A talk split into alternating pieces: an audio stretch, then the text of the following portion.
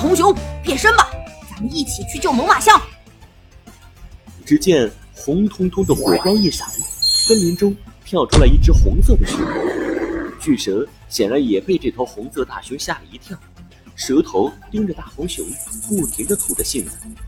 忽然，蛇的尾巴朝着大红熊一扫，红色的大熊灵巧避开。臭蛇，看招吧！烈焰熊掌！燃烧着的红色火焰的巨大熊掌将巨蛇拍了过去，发出了“啪”的一声声响。迪迦变身的大红熊在空中翻了个跟头，落在地上。再看那头巨蛇，只是晃了晃，依然挑衅地看着迪迦。啊，它的皮比石头还要硬，居然一点事儿都没有。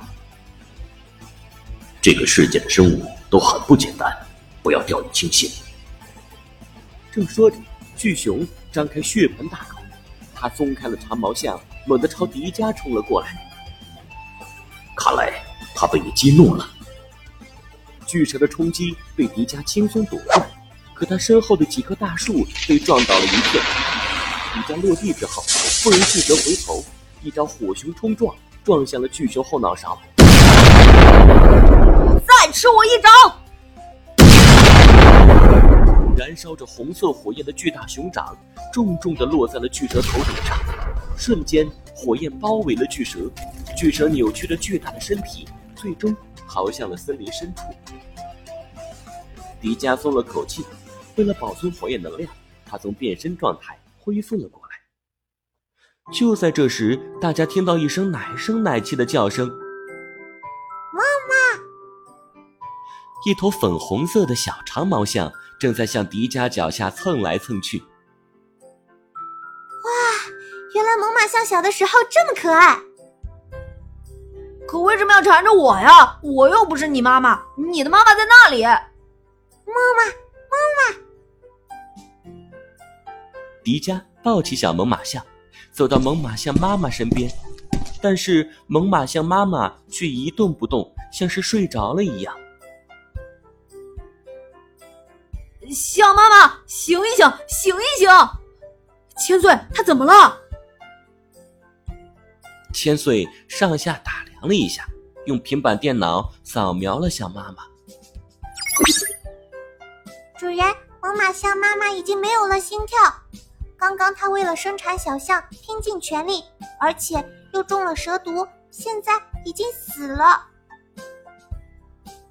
听了小茶的话，迪迦陷入了沉默，心里很不是滋味。小妈妈。太伟大了，妈妈，妈妈！我想，我们是不是应该带上它，至少让它拥有可以独立生存的本领为止吧？可是，我们都不知道这里有多危险呢。万一我们自己陷入危险，还会连累这头小象。千岁将小猛犸象抱在怀里，花泽。你怎么一点同情心都没有？这么可爱的小象，你忍心把它丢在这里吗？千岁小姐，我这是站在更长远的角度考虑的。物竞天择，适者生存，弱者就是要被淘汰的，这是大自然的规律。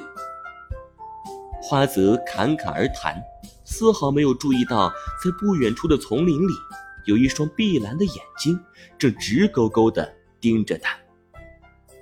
弱肉强食，这是丛林法则，也是我们家能够赚到上千亿资产的秘诀。所以在这件事情上，听我的，错不了。迪迦和千岁很耐心的听着花泽的大道理，但是花泽不知道的是，他马上就要亲自验证自己所说的道理是否正确。一滴巨大的口水从天而降，落在了花泽的头顶。嗯。难道下雨了吗？嗯，怎么这雨这么臭啊？